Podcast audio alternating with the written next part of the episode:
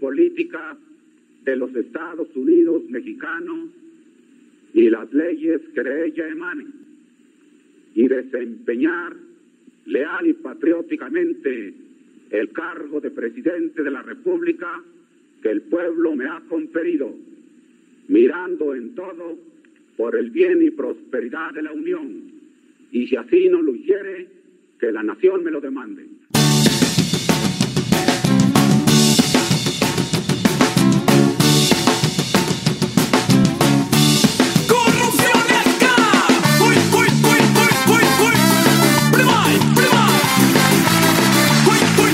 Hola, ¿qué tal? Bienvenidos sean a la hora que nos están escuchando. Nosotros somos los Esquiroles. Mi nombre es Emilio Carrillo y a mi, y a mi lado está mi buen amigo José Garulo. Hola, ¿qué tal? Buenas noches a todo el auditorio que nos escucha. A todo el auditorio de los Esquiroles les agradecemos mucho que pongan este podcast para amenizar sus, sus tardes o sus mañanas. El día de hoy traemos un tema muy interesante, Garu. El día de hoy traemos el tema, vamos a hablar sobre corrupción, que es un tema que siempre escuchamos en las comidas familiares. El tema de corrupción, de que si los partidos políticos son corruptos o que si el gobierno en general es corrupto. Siempre vamos a escuchar a nuestra tía decir que el gobierno de Morena está lleno de corruptos. Sí, este. Pero no solamente vamos a hablar de la corrupción, también vamos a hablar de la respuesta que ha tenido el gobierno mexicano, el Estado mexicano, para supuestamente remediar esta situación, que ha sido la creación del Sistema Nacional Anticorrupción y sus este, homónimos a nivel estatal, que pues puede que lo hayamos escuchado en algún momento en las noticias, en la escuela, pero realmente creo que hay muy poca información sobre qué es lo que hacen estos sistemas estatales y este sistema nacional anticorrupción, ¿no, Emilio? Es correcto, Garu, pero por eso no te preocupes y también que no se preocupen aquí los, esquirol, los esquiroles escuchándonos.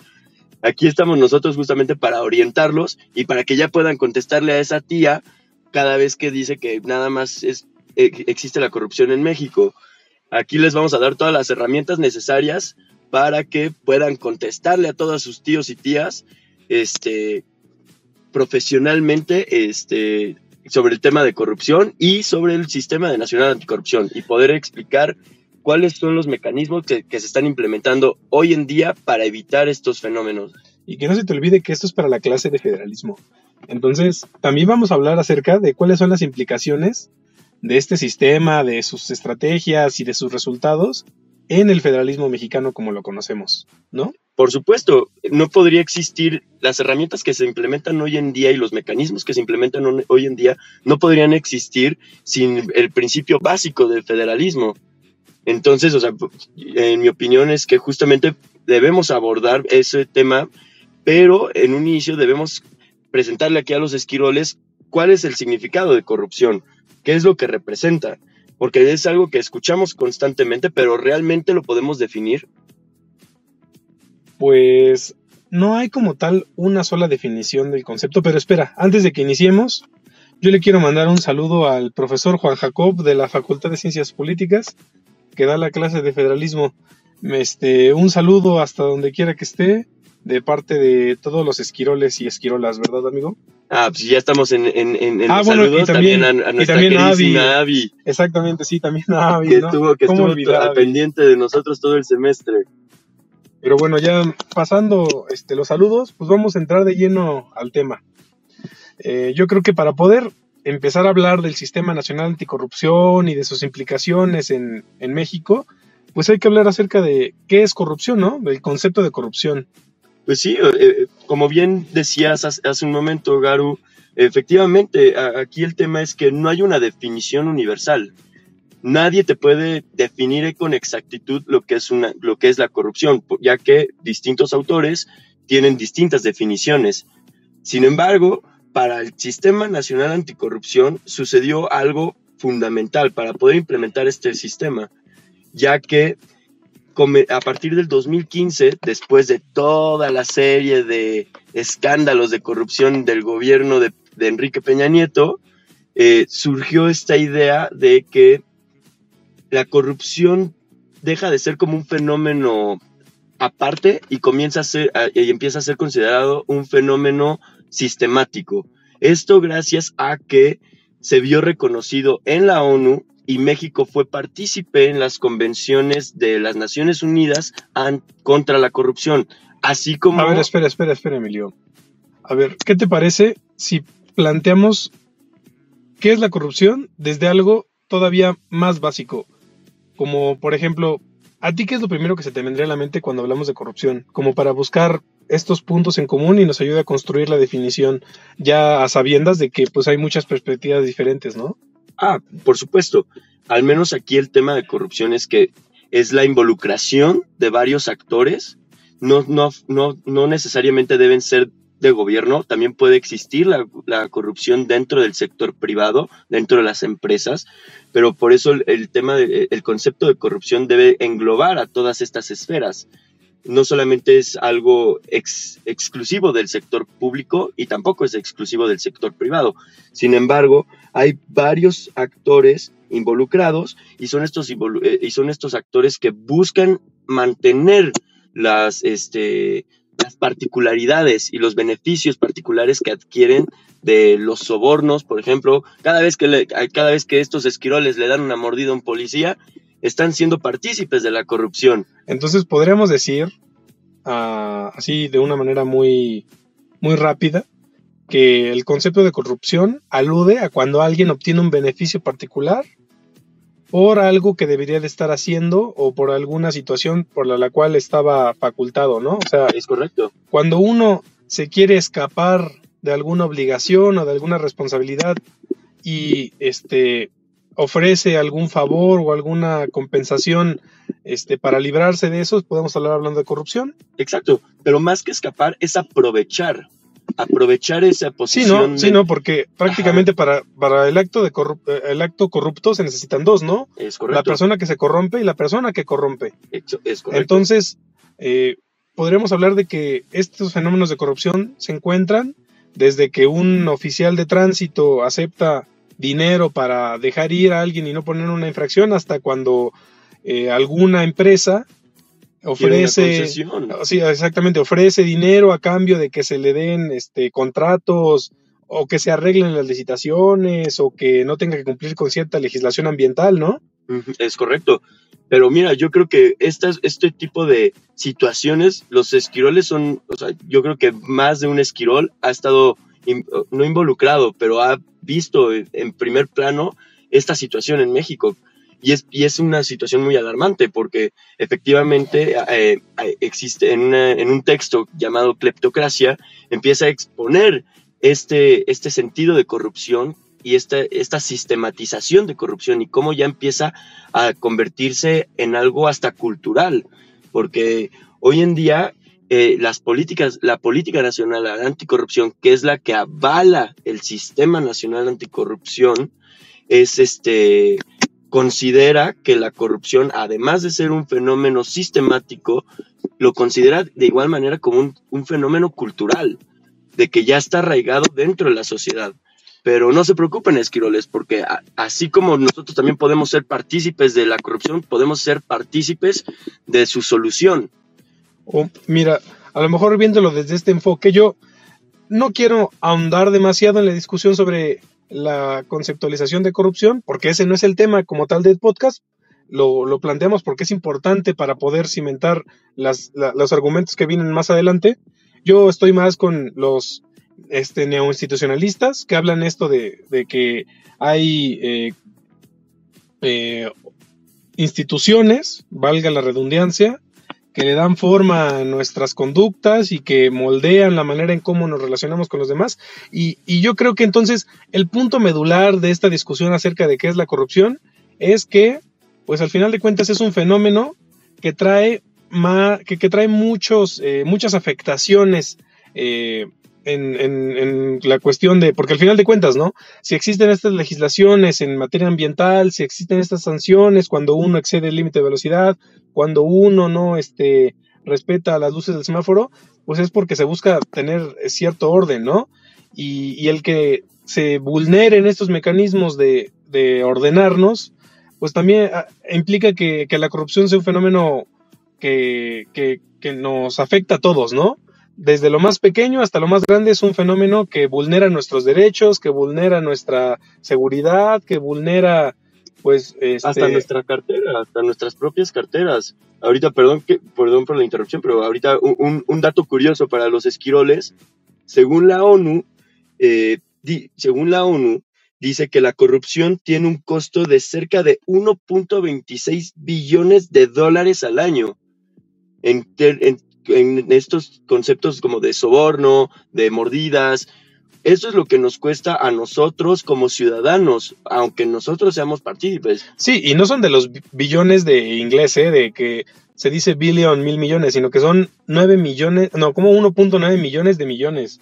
Es, muchísimo dinero, o sea, también, como tú lo dices, Emilio, hay una este, implicación económica, además de todas las afectaciones que nos traen directamente con, con este, como yo lo dije, ¿no? A las afectaciones ambientalmente, a las afectaciones a nuestra seguridad, a las afectaciones en, en, sí en cómo opera el gobierno, pues también nos, no, es, mucho dinero este, lo que se está perdiendo al momento en el que se incurre en actividades de corrupción.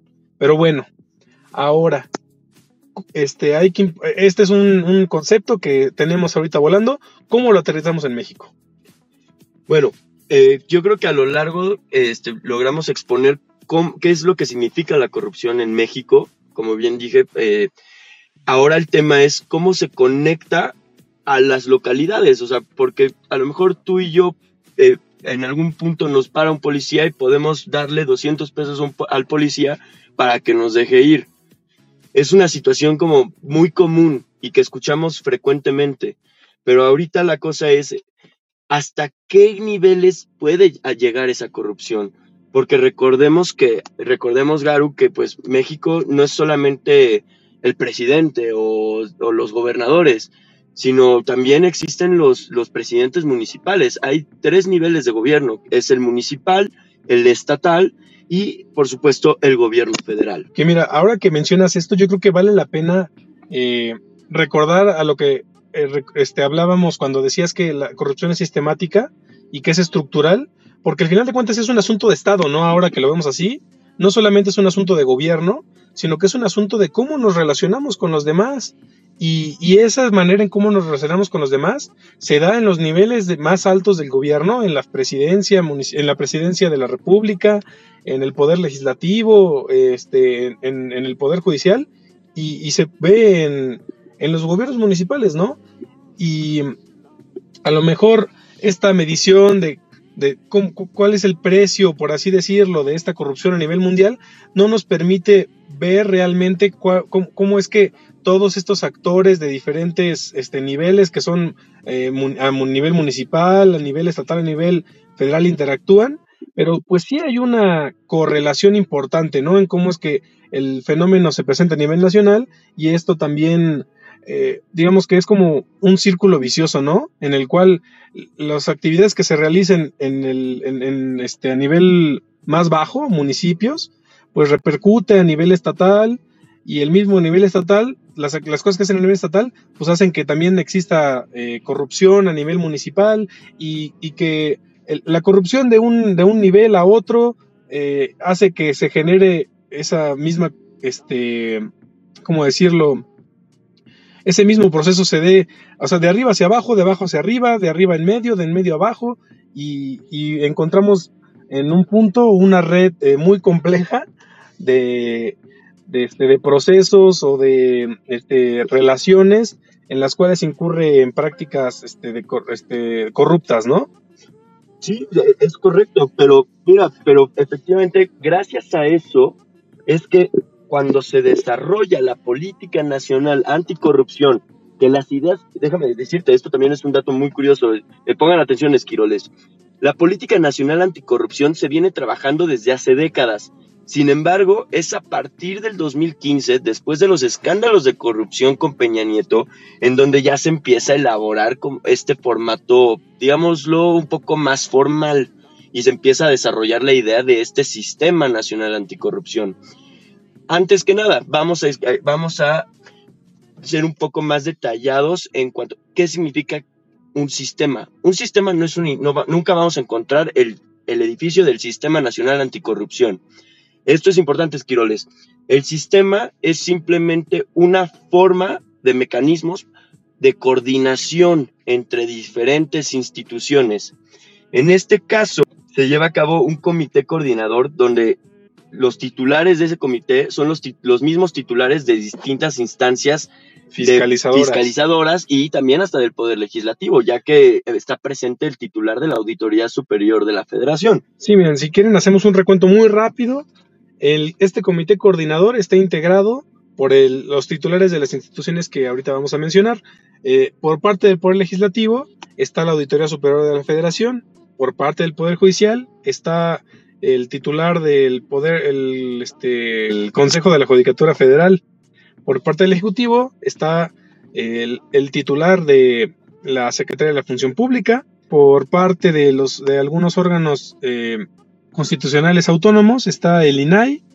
Hay, hay representantes del INAI, hay representantes también de la Fiscalía especializada en materia anticorrupción y me parece que son todos, ¿no, Emilio? Ah, sí, uh, bueno, ¿se eh, eh, sí, eh, es este justamente el brazo técnico del Sistema Nacional, es el titular del, de la Secretaría Ejecutiva del Sistema Nacional Anticorrupción. Esta Secretaría Ejecutiva funciona como brazo técnico del mismo sistema.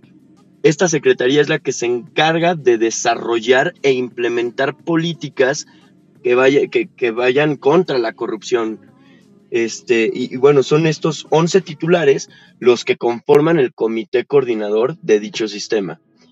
La intención, y ahorita, ah, perdona que ahorita que te corte la palabra, es de que ahorita que estabas especificando que los alcances de la corrupción, que ahorita exponías muy bien, que efectivamente llega a los gobiernos municipales, a los gobiernos estatales y a los gobiernos este, federales y hace, y, hace que se genere este ciclo sin fin, podemos dar cuenta que al desarrollar la política nacional anticorrupción se establecen principios transversales con, con, con la finalidad de atacar es, esta situación.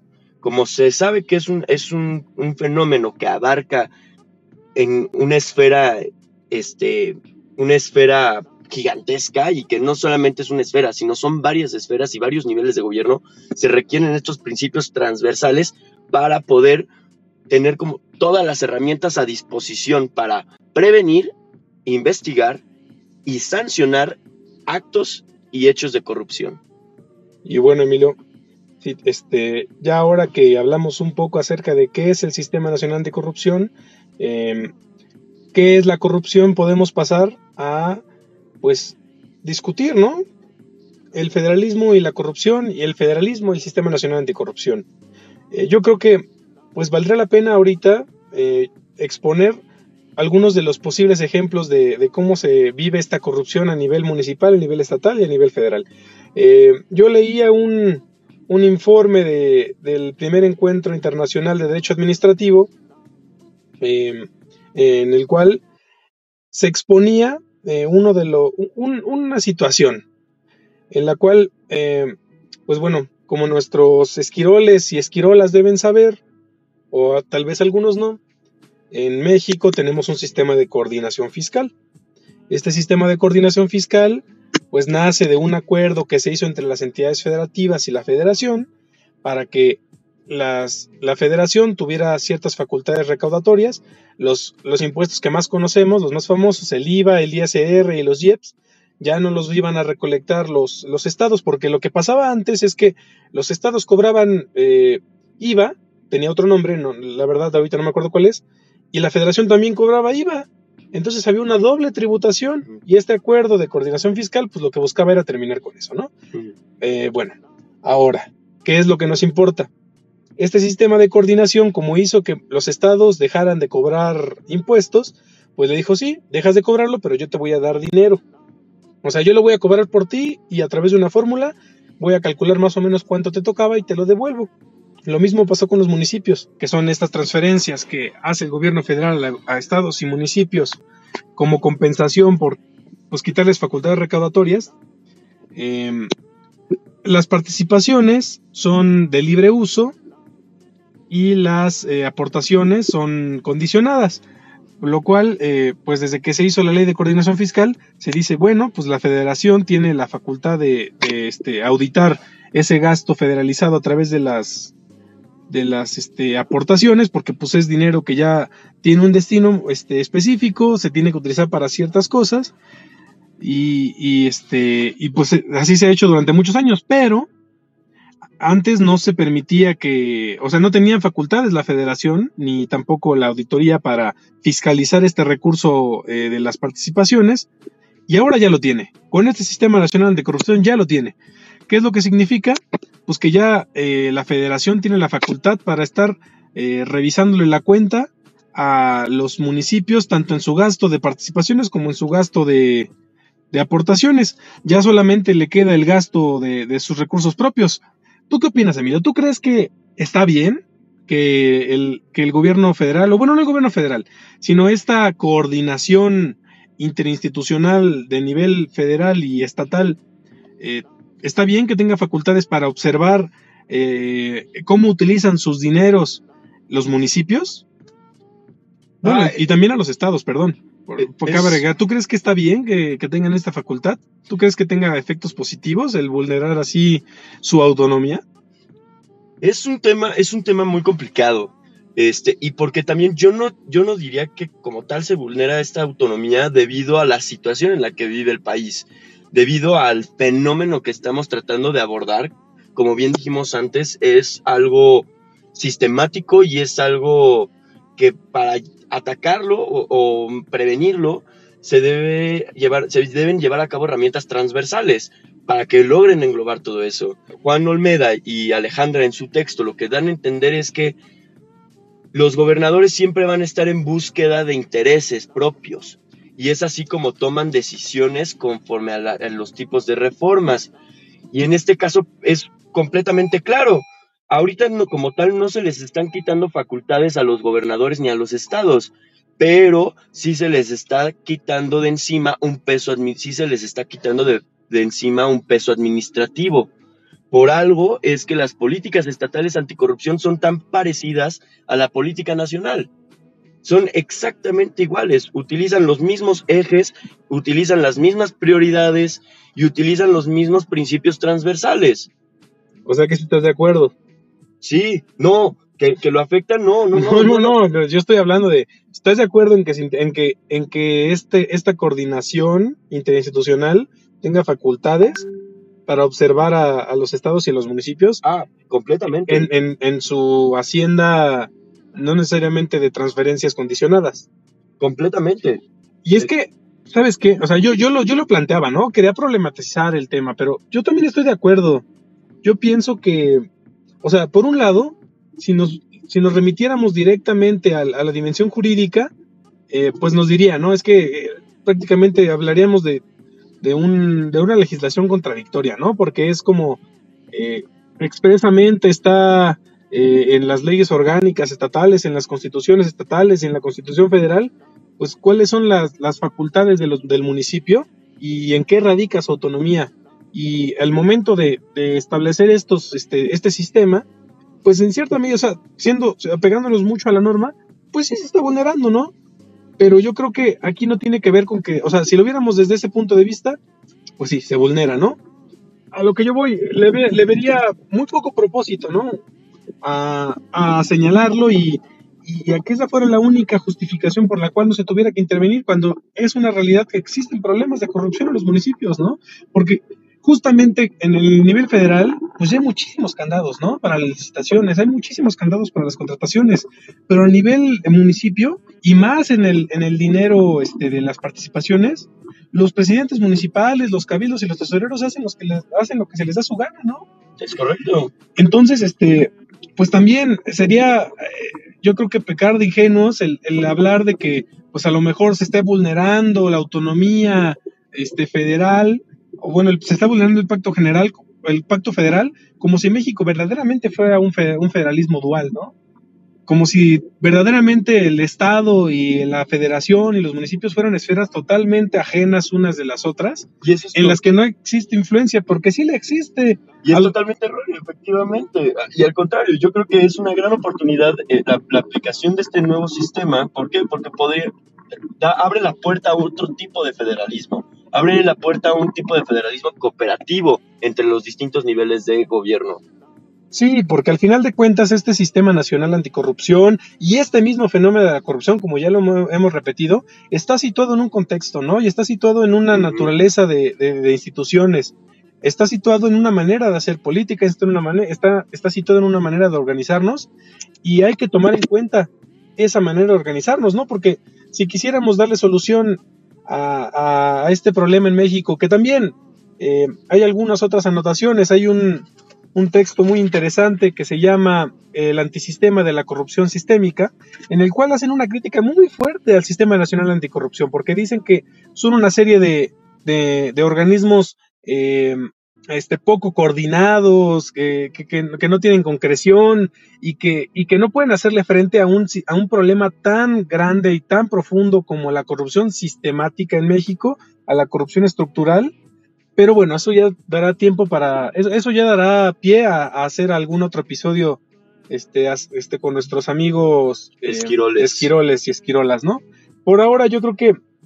Eh, ¿Qué podríamos concluir, Emilio? ¿Qué, qué te parece? ¿Qué, qué dirías de, de, las, de las implicaciones del Sistema Nacional Anticorrupción con sus homólogos estatales eh, para el federalismo mexicano? Yo considero que hay varios tipos de federalismo no, no necesariamente se le debe de quitar este, facultades a los estados. Sin embargo, como bien hemos podido revisar en, distintas lecturas, como por ejemplo la de recentralización que expuse con anterioridad, este, esta recentralización le quita un peso a los estados y es, es un peso administrativo que buscan desquitarse. Y es por eso que yo considero que este sistema nacional anticorrupción, a pesar de los tropiezos que ha tenido para su arranque, eh, ha, implementado muy buenas políticas, porque nada más es, al revisar un poco la política nacional anticorrupción, es darte cuenta que no es una, no es una solución que debe ser de gobierno ni de las empresas, es una solución, eh, la solución al fenómeno de la corrupción es de todos, ya que, mira, el primer eje de la política nacional anticorrupción es combatir la corrupción y la impunidad. Su segundo eje es combatir la arbitrariedad y el abuso de poder es, el eje 3 es promover la mejora de la gestión pública y de los puntos de contacto gobierno-sociedad. Y el eje 4 es involucrar a la sociedad y, el sector privado, porque es la sociedad, es la sociedad civil la que mayor peso tiene, puede tener sobre este fenómeno.